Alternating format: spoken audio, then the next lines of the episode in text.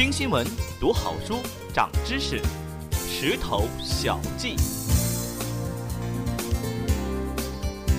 石头小记不是石头记。大家好，我是石头君。今天是腊月二十九，明天就要过春节了。石头君首先祝大家新年快乐。从今天开始呢，石头君为大家奉上新年电影系列，说说过去一年我们印象深刻的那些电影。从电影到书本，石头君希望给大家带来不一样的思考维度。首先出场的这部电影票房虽然不高，争议不小，但在去年的国产电影中绝对算得上是诚意之作。张艺谋导演经历声誉风波之后的首部作品《归来》，因为有小说原著陆犯焉识珠玉在前，《归来》难免被人拿来比较一番。但很多人都忽视了，作为一部碰线题材，杨歌苓可以力透纸背，张艺谋却必须小心操持。原因你懂的。《归来》讲了一个什么样的故事呢？冯婉瑜和陆焉识这对夫妇在文革中被迫天各一方。陆焉识去了青海的劳改营，冯婉瑜在家带着女儿苦苦度日。若干年过去了，文革结束了，陆焉识也回家了。可是这个时候，冯婉瑜却失去了记忆，不认识眼前的陆焉识了。她只会每天去火车站等待自己的丈夫归来。为了唤醒她的记忆，陆焉识想尽了各种办法，但冯婉瑜的记忆却好像……永远无法恢复了。平心而论，《归来》的利益和境界、表演和剪辑，可以把去年的大部分国产电影导演和演员甩出好几条街去。那这也难怪巩俐小姐在台湾金马奖上没有捧得最佳女主角后大发起火，指责金马奖没有专业性可言。不过，我们今天不谈巩俐的表演和金马奖的遗珠之恨，而是想说，如果巩俐饰演的冯婉瑜恢复了记忆。那么他就能和陆焉识幸福的生活在一起了吗？今天给大家介绍的这本书以真实的例子告诉我们，答案是不会。对于冯婉瑜们来说，或许失忆才是最好的结局。这本书的名字叫《古拉格》，作者是美国人安妮·阿普尔鲍姆。不过，这却是一部有关前苏联的书。古拉格本是俄语“劳改营管理总局”的缩写，也就是《归来》当中陆焉识待的劳改营。劳改营有什么可说的？而且值得作者七百页的篇幅去详尽描绘呢？这是石头君刚刚看到本书时的一个疑惑。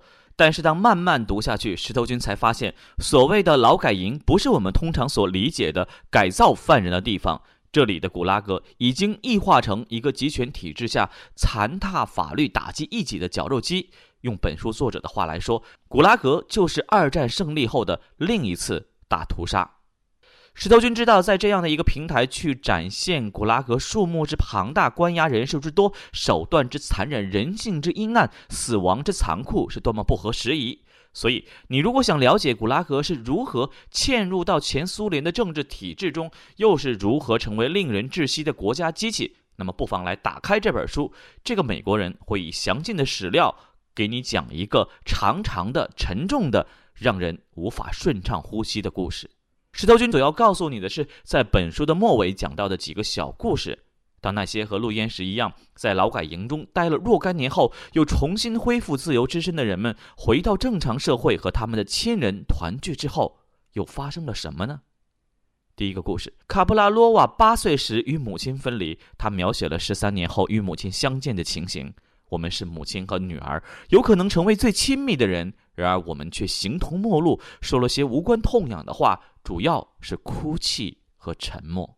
作家奥库贾瓦也曾经写过一篇小说，讲述一个男人与劳改营里服刑十年的母亲相遇的故事。这个男人高兴地期待母亲的归来，他想象着他将在火车站接到她，两人泪流满面，但却幸福快乐的团聚。然而，他接到的却是一个没有眼泪、表情疏离的女人。他看着我，却没有认出我。他的面部表情冰冷僵硬。他以为他是身体虚弱，而对感情受到伤害，成百上千万人必须共同体验的一种经历，没有丝毫心理准备。小说家瓦西里在他的《莫斯科传奇》中写过这样一个故事：一个男人和妻子在劳改营里分别服刑，多年之后他们重逢。男人马上注意到妻子的身体过于健康，甚至没有消瘦。当天晚上，他们离得远远的躺在床上，忧郁和悲痛深深地灼伤了他们。男人说：“他知道女人在古拉格为生存可能采取的所有手段。”不仅如此，很多从古拉格出来的人们不但没有投入到新生活的怀抱，反而又重新回到了劳改营。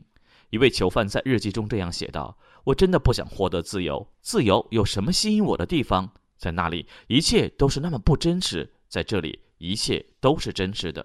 而这正是小说《陆犯焉识》中陆焉识最后的结局。”所以，一切期望冯婉瑜恢复记忆之后和陆焉识重新过上幸福生活的想法是天真的。时代的残酷远远超出我们的想象。对于陆焉识和冯婉瑜来说，美好的生活已经在遥远的过去戛然而止。众所周知，电影《归来》只是截取了原著小说当中的一个场景，这固然和艺术创作者的选择有关，但也和原著小说的内容有关。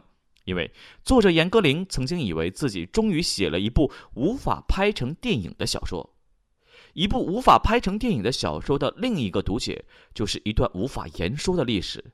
但愿这样的无法言说只是暂时，因为对于陆焉识和冯婉瑜们来说，他们留给后代和历史的不能只是一个又一个欲言又止的苍凉背影。